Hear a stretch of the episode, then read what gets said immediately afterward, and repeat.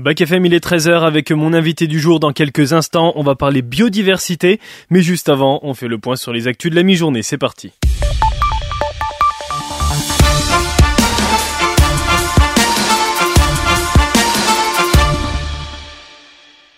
Et on commence avec l'actualité mondiale et les Palestiniens de la bande de Gaza qui attendent de l'aide humanitaire.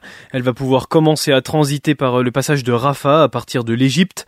Une déclaration qui intervient après une visite de Joe Biden hier en Israël qui a renouvelé son soutien à son allié et l'a mis hors de cause concernant la frappe meurtrière sur un hôpital de Gaza. Le bilan, il monte à 1400 personnes tuées en Israël, principalement des civils. En représailles, l'État hébreu continue de bombarder sans relâche le territoire surpeuplé de Gaza où au moins 3400 478 personnes ont été tuées, en majorité également des civils palestiniens, selon les autorités locales. L'euro du futur est en préparation. Elle comporte des tests et expérimentations de l'euro numérique. L'objectif, il est de construire une réponse à la dématérialisation croissante des paiements et aux crypto-monnaies. La Banque Centrale Européenne prévoit une phase test de deux ans qui sera validée ou non par la suite. Et puis gamer des années 1990, cette info c'est la vôtre. La Nintendo 64 va revenir l'année prochaine grâce à l'entreprise américaine Analog spécialisée dans la création de consoles modernes compatibles avec d'anciens jeux vidéo. La société a dévoilé lundi sur X son dernier projet, Analog 3D, une console qui permettra de profiter des jeux de la Nintendo 64 en 4K. La console dont l'apparence n'a pas été dévoilée sera vendue avec une manette et sera compatible avec les manettes d'origine de la Nintendo 64. La date de sortie exacte et le prix de l'analogue 3D n'ont pas encore été dévoilés. Allez, on revient maintenant en France et plus particulièrement à Arras qui rend un dernier hommage au professeur de français Dominique Bernard, poignardé à mort vendredi devant son collège-lycée par un ancien élève radicalisé. Dominique Bernard qui a été nommé chevalier de la Légion d'honneur, les obsèques du professeur de 57 ans, marié à une enseignante et, père de trois filles aujourd'hui euh, majeures, ont débuté à la cathédrale de la ville à 10 heures en présence d'Emmanuel Macron et du ministre de l'Éducation Gabriel Attal. Présidé par l'évêque d'Arras, la cérémonie religieuse était retransmise sur écran géant sur la place des héros au pied du beffroi.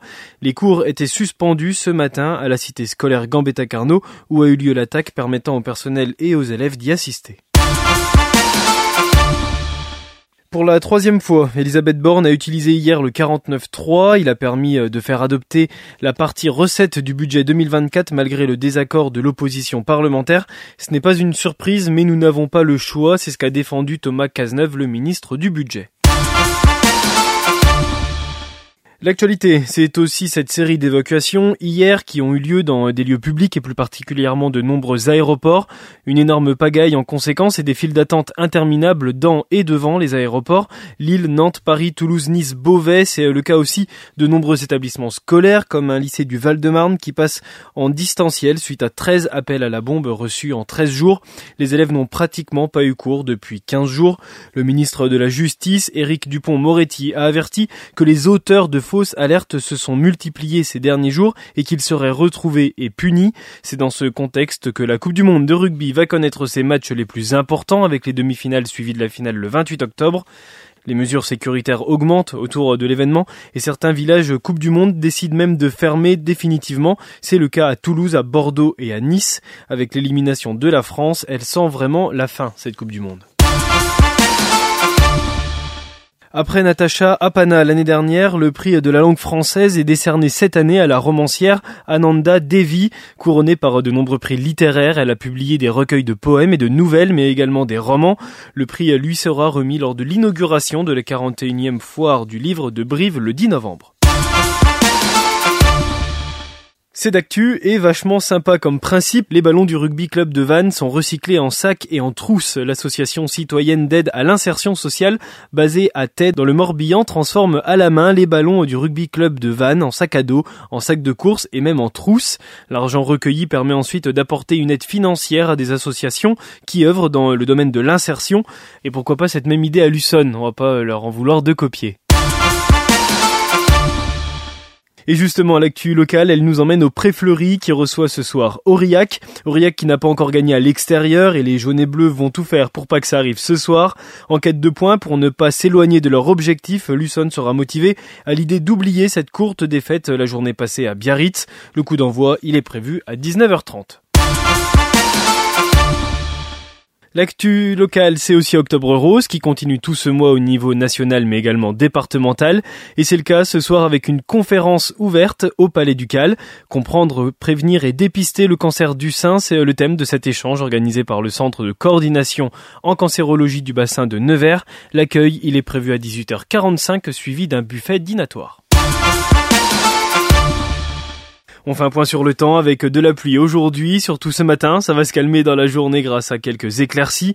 La fraîcheur, elle revient avec des minimales à 17 sur les hauteurs du département et des maximales de 20 degrés. La pluie s'accélère demain avec des accalmies prévues pour ce week-end. Bonne fête à tous les Renés aujourd'hui. La nouveauté musicale du jour, comme hier, elle est anglaise, Letty. Et oui, hier on évoquait Holly Sykes pour son feat avec Youngblood. Et eh bien le revoilà aujourd'hui avec son groupe Bring Me the Horizon, fleuron du metalcore britannique qui vient de dévoiler le single Dark Side, un nouveau titre sombre et puissant qui s'inscrit un peu dans la veine d'un Linkin Park 2.0. Il s'agit du premier extrait de l'album Post-Human Next Gen, dont la sortie est prévue pour le 12 janvier 2024. Dark Side Bring Me the Horizon, c'est nouveau sur Back FM.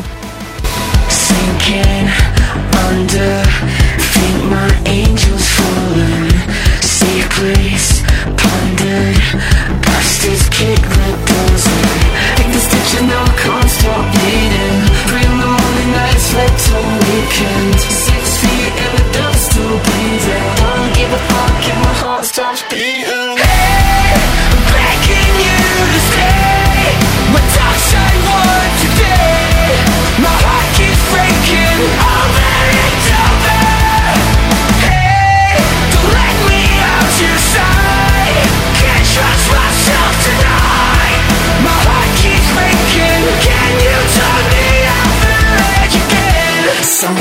something haunting Footsteps in the basement Out of body But there's no escaping I've been the section now I can't stop bleeding Free in the morning I slept all weekend